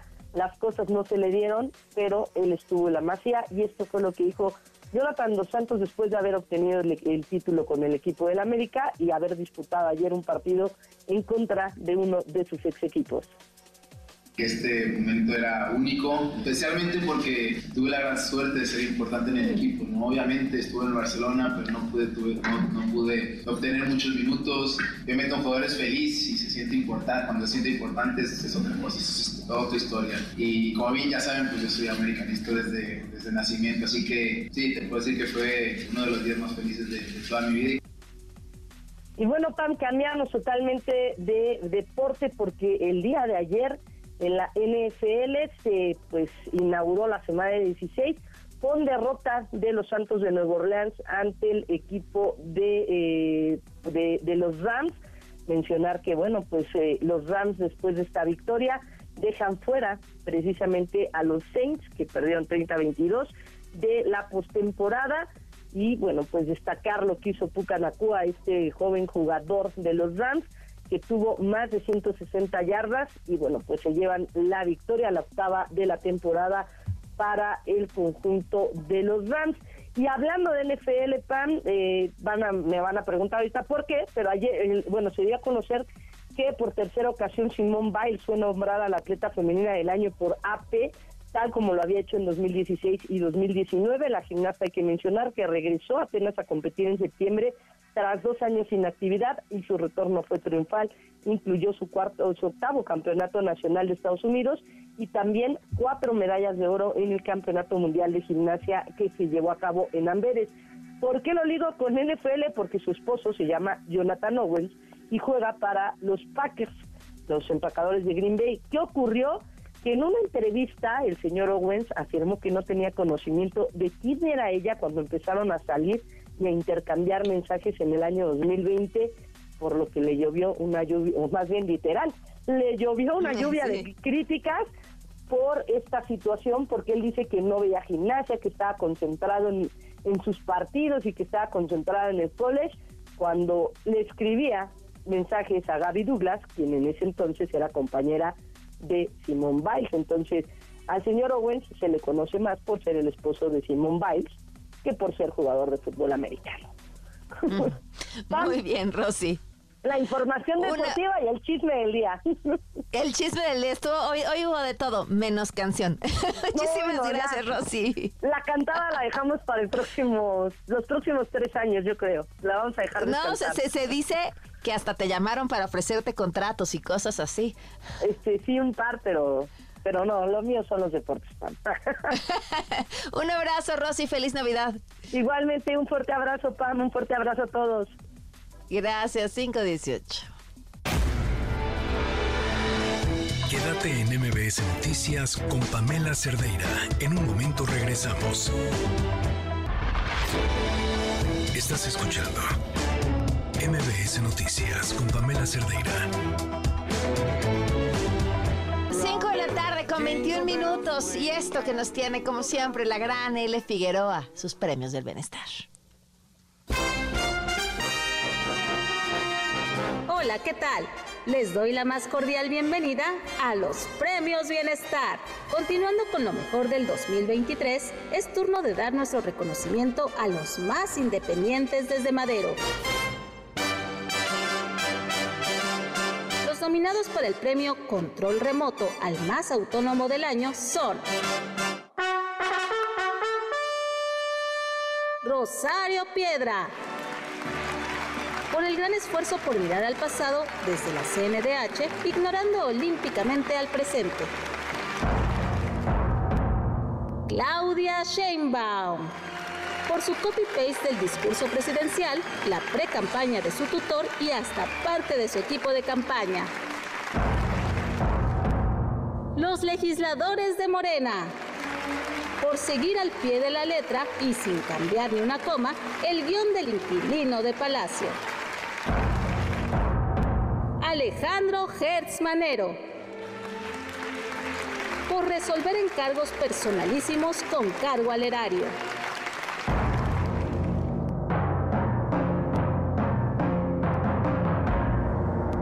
Ganador o ganadora es, es, es Claudia.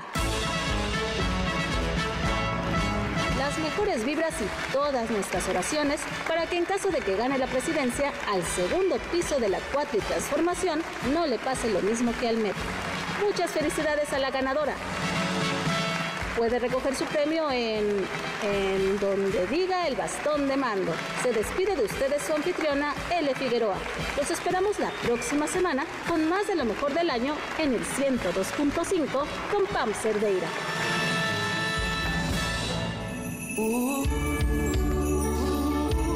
Pamela Cerdeira y MBS tienen para ti tres pases dobles para que vivas la experiencia de la cartelera de Cinépolis en formato tradicional, de lunes a viernes válido todo el mes.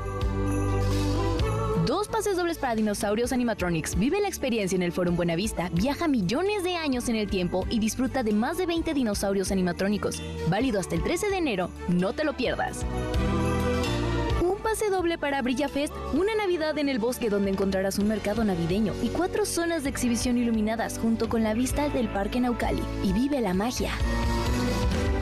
Pase doble para un cuento de Navidad. Revive este gran clásico que nos presenta un mensaje de caridad y esperanza, con la gran actuación de Adal Ramones como el señor Scrooge, este 30 de diciembre a las 17 horas en el Teatro San Rafael. Para ganar, dinos el nombre del colaborador de la sección de tecnología, junto con tu nombre completo, tu número telefónico y el evento que quieras seleccionar a premios.mbs.com.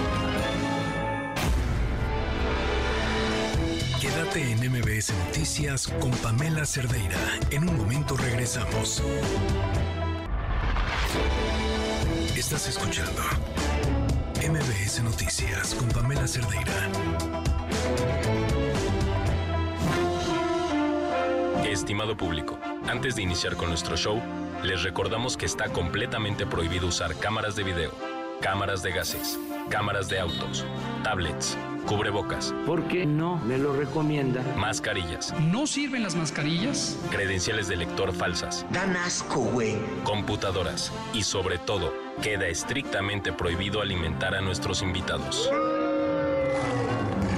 Bienvenidos al Circo Liceo el lugar donde se enfrentan la razón y la nación. ¡Comenzamos! Advertencia. El siguiente segmento no es presentado por nadie en todo este programa. Pues María Ay, ¿cómo Pame, muy contenta de estar aquí, de verte. Yo feliz de que estés aquí, porque además nunca habíamos tenido la oportunidad de platicar. A ver, tú si te preguntaba, empiézame a contar tu vida, ¿a partir de qué momento empezarías a contarla? Fíjate que alguna vez Gaby Vargas en una entrevista comentó y dijo, infancia es destino. Y entonces, como que en ese momento le di la razón, ¿no? Claro, Gaby Vargas, por supuesto, infancia es destino. hoy lo pongo a duda. O sea, yo siento que por supuesto nos marca el país en el que nacemos. Y siento que literal, como nos clavan un chip y nos programan para ser Pamela y para ser Luz María. Si hubiéramos nacido en India, seríamos Mahat y, eh, no sé, Rian. Ya sabes, entonces, desde ahí sí digo, claro, el destino por haber nacido en este país, con esta familia, pero los dramas y las cosas duras que nos pasan, siento que sí depende mucho de nosotros lo que hagamos y, formemos de nuestra vida. Ahí es donde sí siento que el libre albedrío está, o sea, las riendas en la mano. O sea, el control de tu vida lo tienes tú. Entonces, empezando con este, esta primera frase que me contó Gaby, pues sí, obviamente mi vida empezó un poco trágica, ¿no? O sea, de vivir en una familia con, yo era la cuarta, la más chiquita, unos papás que se amaban, y empezó una vida linda. Y de hecho mi papá me cuenta que se fue a cenar con mi mamá un día. Y, Salud, mi amor, por la familia tan hermosa que tenemos. Salud, sí, qué increíble. Jaja, festejo. Lo que muchos, muchos seres humanos luego decimos, cuando todo está tan bonito es que algo va a pasar. Casi, casi, ¿no? Pues así un poco le pasó a mi papá. Y entonces, después de esa cena, empezó todo a medio a cuatrapearse. Mi mamá empezó a tener eh, eh, así como pues, vivencias de, de manía y luego de depresión, y como que empezó a cambiar muchísimo. Entonces no se sabe muy bien si fue como el baby blues, que yo tenía poco tiempo de nacida, más mil cosas, como que algo hizo cortocircuito en ella. Y entonces así fue un loop de los primeros tres años míos de vida, de depresión, de manía, de desaparecerse, de reencontrarla, de cosas así. Se iba con los niñitos pobres a vivir a las barrancas, a enseñarles a vivir de manera más digna y pues abandonaba el nido. Y entonces se iba.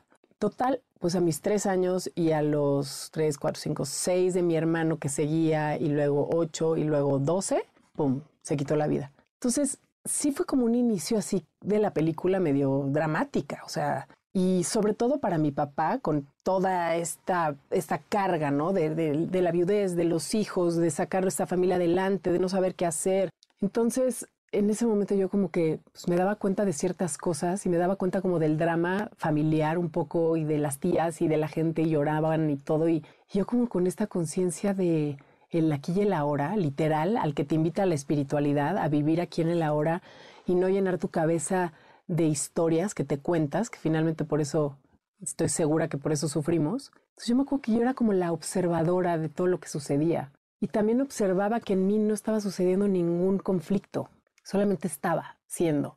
Ya más adelante entonces me creí la historia de, ay, pobrecita Luzmita, la huérfana, y entonces la Miss de primaria te pasa el examen, y entonces la tía este, te lleva más regalos, y entonces empiezas tú a darte cuenta que puedes manipular con tu historia, ¿no? Ah.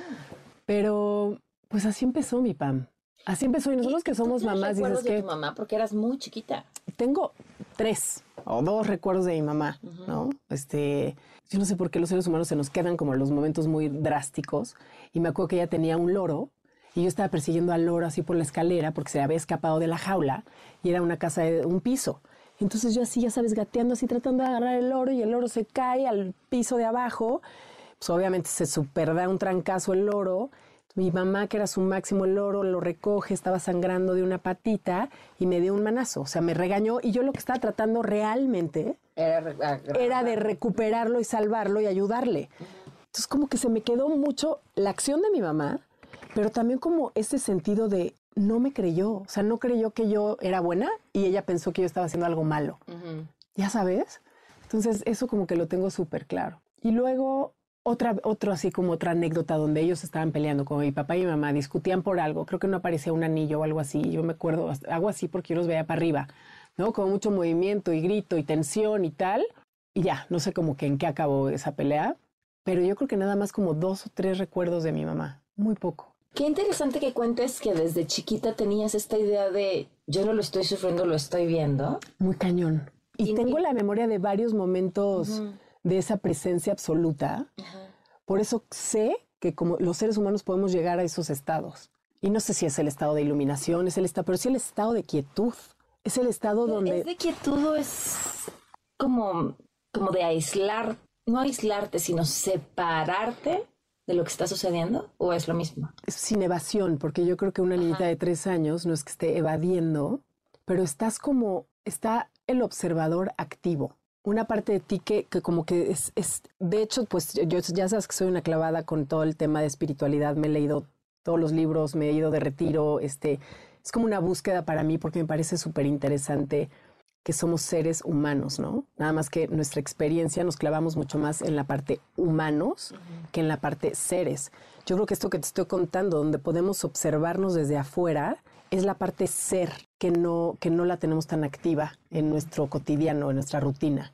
Pero hazte cuenta, de chiquita tuve ese momento, luego tuve otro, me acuerdo perfecto, dentro del graco, como una cuna, ya sabes que tiene como red a los lados. Me acuerdo perfecto de estar viendo la red y, sabes como que los ojos hacen como este efecto visual donde la red se te viene para acá y yo la trataba de tocar y entonces la red se movía porque estaba más para atrás. O también momentos donde entraba la luz del sol por mi ventana y ves esos puntitos de ah, polvo. Increíbles. Ajá. yo me acuerdo que podía estar y eso es meditar, Pam.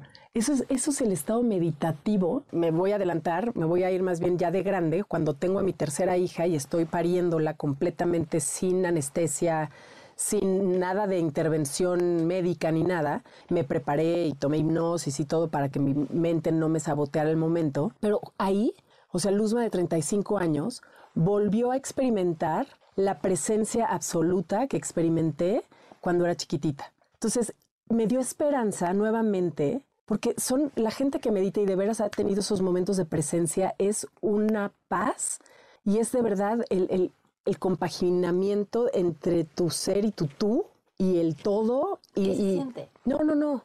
Es que se siente como, imagínate vivir sin ruido mental. O sea, sin ruido mental, cuando no hay ruido mental, es, entonces solamente está haciendo. Y entonces realmente en la vida todo está haciendo nada más. O sea, si aprendiéramos a pausar, no habría preocupación, no habría estrés, no habría futuro, no habría pasado, melancolía, no habría, pues nos estamos enfermando todos justo por el estrés, que es la enfermedad de nuestro siglo. Entonces sería una vida como la viven, yo creo que algunos monjes o maestros o Buda o personas que de verdad encontraron la iluminación de simplemente estar siendo. Y los niños tienen esa capacidad. Pero ¿cómo llegaste a eso? Porque, porque eso también es un proceso de aprendizaje. Recordar, ubicarte en esos momentos de tu vida, decir ese es un estado al que se puede llegar y, en qué momento conectaste con esa parte tuya tan espiritual, ya de forma consciente. Yo creo que fue en como mis primeras sesiones de sanación eh, que empecé a meterme a terapia del abrazo de contención. O sea, justo yo tengo, cuando Isabela, mi hija mayor, cumple tres años, yo lo que más deseaba en el mundo era ser mamá. O sea, ¿qué vas a ser de grande, Luzma? No tengo la menor idea. Yo solo sé que quiero ser mamá.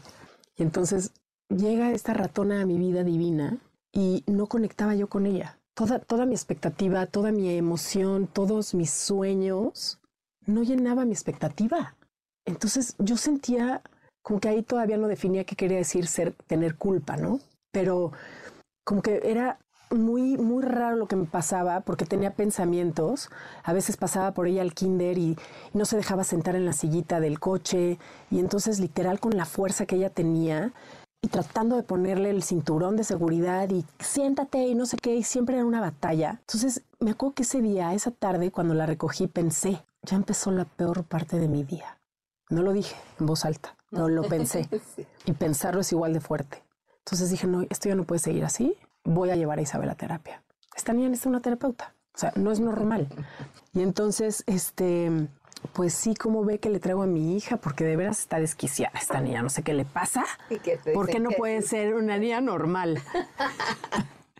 y entonces me dice, ah, ¿cómo crees? Bueno, deja a tu niña jugando aquí con el dominó. ¿Estás bien ahí, Isabela? Muy bien, pásale tu luzma, vamos a platicar dos minutitos. Entonces ya entro con ella me empezó a desahogar de Isabela, y que si el kinder, y que si no se deja vestir, y que si ya la llevo toda despeinada y en pijama, y no sé qué. Entonces ella me empieza a hacer unas preguntas. Ya cuando llega a la conclusión del tema de mi mamá, que se quitó la vida y todo esto, y me dice, ¿cuántos años tenías tú cuando esto pasó? Le dije, pues tres. Ya, ¿y cuántos años tenía tu mamá? 33. ¿Cómo crees? ¿Y qué edad tienes ahorita? 33. ¿Y tu hija? Tres. Entonces fue así como de un shock, así como un aha moment, ya sabes, de... Y entonces, cuando me dice eso, me empieza a explicar y me dice, mira, Luzma, imagínate tal cual una lechuga.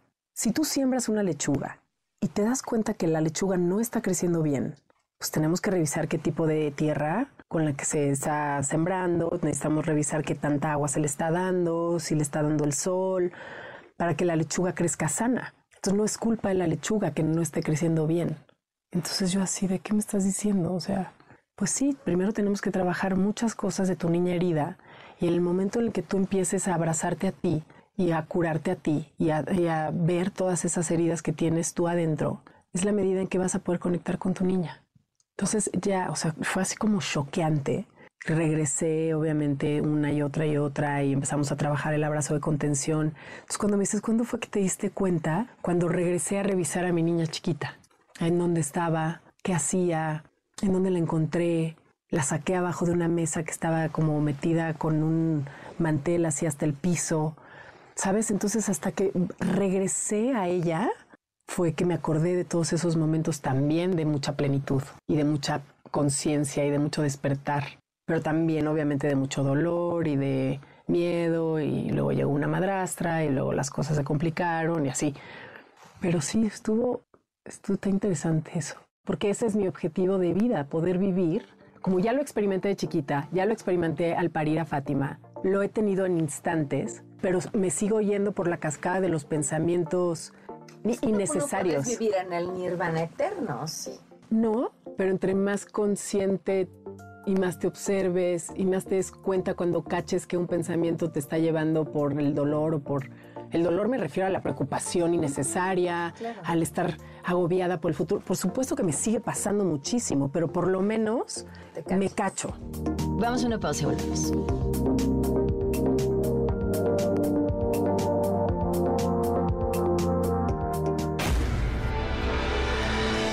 Quédate en MBS Noticias con Pamela Cerdeira.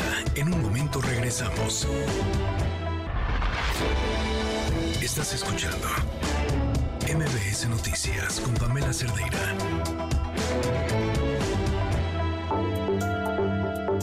Dijiste que hay otros momentos en los que te has cachado ahí que otros, además del nacimiento de tu hija y esos momentos de chiquita.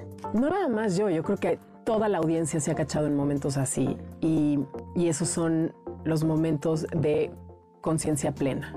Entonces, en gimnasia olímpica, okay.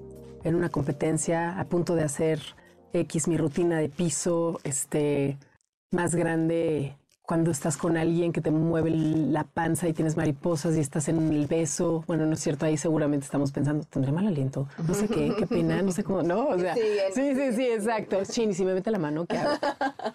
Ay, pero, no sé, en serio, para mí el vivo es impresionante cómo te lleva la y a la hora. ¿No? De lo que estás diciendo, de lo que estás conectando, de lo que estás hablando con la cámara. O sea, son demasiados factores, pero estás ahí. Claro. Como cuando estás meditando. O sea, no, no es que esté en blanca tu mente, en blanco. Estás en tu respiración, estás en las sensaciones de tu cuerpo, ¿sabes? Estás en, en, en el mindfulness, igual que un programa en vivo. Claro, estás en la cámara, estás en la indicación de aquí, estás en que si estás nerviosa, cómo sientes el corazón, estás en cómo se llama este güey a quien voy a entrevistar, etcétera, pero estás ahí. Pero otro día que fue una clase de comando eh, de ciclo, o sea, no de ciclo, pues de bicis, justo la coach decía eso. Es que cuando yo estoy aquí, les estoy dando la clase, cuando estoy aquí en el presente, tuve un día fatal, lleno de tristezas, pero cuando estoy aquí, me curo. O sea, cada quien tenemos una pasión que hace que en ese momento, aunque hayas tenido un pésimo día, es como en el espectáculo cuando los actores dicen the show must go on. Uh -huh. O sea, literal, dices, ¿cómo puede? Se le acaba de morir su mamá y salió a dar función. Porque es medicina. Es lo que te mantiene. Es medicina. Lo que amamos hacer, lo que nos mantiene aquí y ahora, es medicina. ¿Y qué es lo que quieres hacer siempre? Amo, amo, amo, amo de una forma impresionante mi parte mamá. O sea, mi rol mamá. O sea, sí es donde, o sea, es donde mejor me la paso. ¿Qué te han enseñado tus hijos? Híjole, demasiado cada una, caray. Son buenas, son buenas maestras, ¿va? Está fuerte. Mira, Isabela me ha enseñado a, a no tener miedo de lo que piensan de ti. Isa es una niña súper libre desde chiquita. Mi gran aprendizaje con Isabela es, este, the only, the only workout is in. ¿no? Okay. O sea, de, para que las cosas funcionen afuera, necesitas trabajarlas hacia adentro. Entonces, ese fue como mi primera entrada con Isabela y tengo, o sea, mucho, me encantaría como regresar el tiempo, ¿no? Y resarcir ese, ese momento, pero al mismo tiempo no me hubiera llevado a mí. O sea, esos momentos donde pensaba, ya llegó mi peor momento, o, ¿sabes? Como esa culpa que te da. Entonces te dije, ¿qué quieres hacer toda la vida? Dijiste, pensaste en tu maternidad. La pienso. Pero ya estás en esa rayita en la que... En que no me van a pelar. Ah, no, Ah. bueno, ya no te deben de pelar mucho. ¿no? Todavía, todavía, y creo que hemos tenido, o sea, hemos construido una relación, una relación muy, digo, no me gusta decir soy la amiga de mis hijas para nada, no es por ahí, pero donde disfrutamos mucho estar juntas, Ok. ¿no? Y dis- disfrutamos viajar, y disfrutamos hacer un barbecue, disfrutamos sacar a los perros y disfrutamos eh, jugar un juego de mesa, ya sabes. Pero bueno, evidentemente volarán y si he sido buena madre, tendrán alas grandes para irse, ¿no? Eso es, esa es mi expectativa y ahora sí que Dios mediante, ¿no? Pero, ok, entonces, si no es la maternidad, ¿qué más me gusta hacer? No paro, Pame. O sea, me encanta, ¿sabes? Soy una aprendedora. Aprendedora. Fui muy mala estudiante de chavita. Y en algún momento me creí que no era capaz. Me lo creí. Porque me comparé, porque tuve una madrastra que fue, que no, no, no tenía muchas habilidades educativas.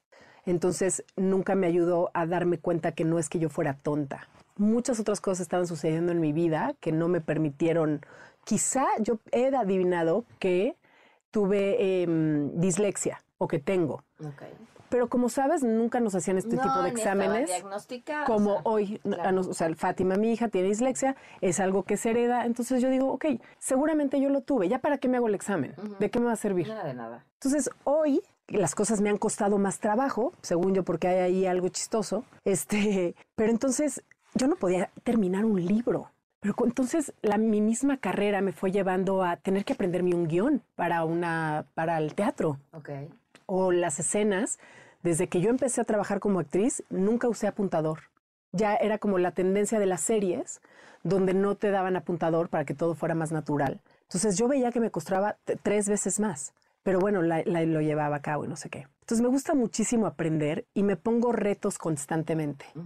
Este, entonces, no sé qué quiero hacer de aquí a los últimos años de mi vida, pero lo que sí estoy es hoy construyéndome, o sea, mi- mis primeros 25, 6 años de carrera fueron muy eh, de manera intuitiva, ¿no? O sea, como, ay, te estaban ofreciendo esto, ah, pues lo Te tomo. va llevando. Te va llevando.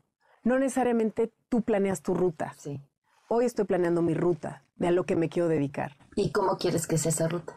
Fíjate que estamos trabajando ahorita en mi marca personal y he tenido que escoger dentro de tres arquetipos. Bueno, obviamente eran cincuenta y tantos arquetipos, pero vas quitando y vas quitando y vas quitando. Y un arquetipo en el cual yo me identifico como marca personal, como Luz Macetina, es narrador. Pero, ¿qué es el arquetipo del narrador? Es como esta facilitadora que, que puede como hacer una traducción de alguna forma de, la- de los temas complejos de la vida, poderlos aterrizar, poderlos comunicar y de esta forma y con la empatía que tiene un narrador, poder como facilitar a demás mujeres o a otras personas a que realicen lo que vienen a realizar en el mundo, lo que sea que sea. Entonces, en este mm, camino ya largo que llevo de autoconocimiento, que nunca acabas, de trabajo propio, de crecimiento personal, eso es a lo que me quiero dedicar toda mi vida.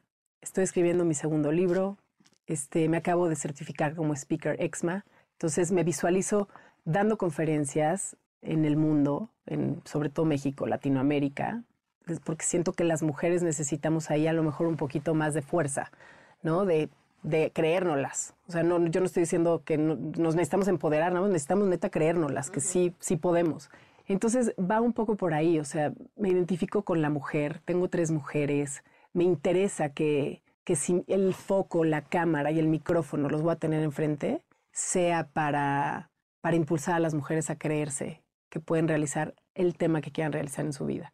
Entonces, sí, mi tema es la comunicación, sí, mi tema es escribir, sí, mi tema es dar conferencias, entonces es por ahí. A, mí una frase de, de, Mercedes Lagarde que me fascina, que no sé si esa era su intención, así la entendí yo, que dice que las mujeres nos pasan cosas y tardamos 20 años en darnos cuenta. Yo hay muchas cosas que 20 años después digo, ah, claro. Sí. Esto que me estaba diciendo este cuate era una objetada y en ese momento no lo vi. O, al revés. Sí. Fíjate que como que mucho tiempo tuve rechazo hacia la crítica, Mm. que eso es una, un- perfil de un narcisista importante. Ok. O sea, y también me he encontrado como narcisista y me he encontrado como, o sea, todo lo que me digas he encontrado en mí. Hasta que dentro de mi propio trabajo espiritual y mi propio trabajo de, de, de autoconocimiento, me di cuenta que más bien es bienvenida la crítica. Duele, claro que sí, incomoda, por supuesto que sí, pero si viene de alguien desde el amor, o sea, neta sí hay que poner atención. Oye, pero detectar eso es importante porque puedes estar con alguien que el comentario no venga desde el amor, ¿no? Porque hay gente que Sí, es, sí, eh, ¿cómo sí. te hago, te hago chica, te hago Sí, chica, te hago sí. chica, te Y también puede ser un marido, Sí, por supuesto. ¿no? Porque, digo, desgraciadamente también O existen... una madrastra. Ajá, o también existen hombres que les da miedo tu brillo, o que les da miedo tu éxito, o que no soy malo y quiero que Pamela no triunfe. A lo mejor muy a nivel inconsciente, ¿no? Entonces también hay que ver de dónde vienen las cosas. Pero un Pepe Grillo importante es la abuelita de mis hijas, o sea, mi ex suegra, que sigue estando en mi vida y seguirá, que justo cuando nos íbamos a divorciar me dice Luzma, yo un día te hice una promesa y te dije que para mí eras una hija y lo sigues y lo seguirás haciendo y a las hijas no se les abandona y yo voy a estar contigo siempre. Y esa promesa de amor, que me divorcié hace 10 años, sigue súper activa y la traigo a México porque no vive aquí y se queda conmigo y mis hijas la aman y Eduardo, mi ex marido, es el más feliz de que yo la consienta tanto. Ella nunca tuvo hijas, puros hombres y yo no tuve mamá, así que el fit está perfecto. Echas la una para la otra. Para mí, mi Pepe Grillo en ese momento fue mi suegra, bueno, mi ex suegra, pero mi Pepe Grillo también soy yo de, de no permitirme seguir en una relación donde ya no me hace, no me hace feliz, quiere decir, ya no estamos sacando lo mejor el uno del otro. Mi alma literal es, es como este Pepe Grillo que dices, que te está ya diciendo de tiempo atrás, next, te tienes que mover de lugar. Y me salí de esa zona de confort con mucho pánico y con los pensamientos también, este síndrome del impostor a todo lo que da, de pues ya no tienes 20 años, a ver quién te contrata, este, muchas cosas que nos decimos que si no los frenamos, nos frenan a nosotros, ¿no? Soy Pamela Cerdeira, muy buenas tardes.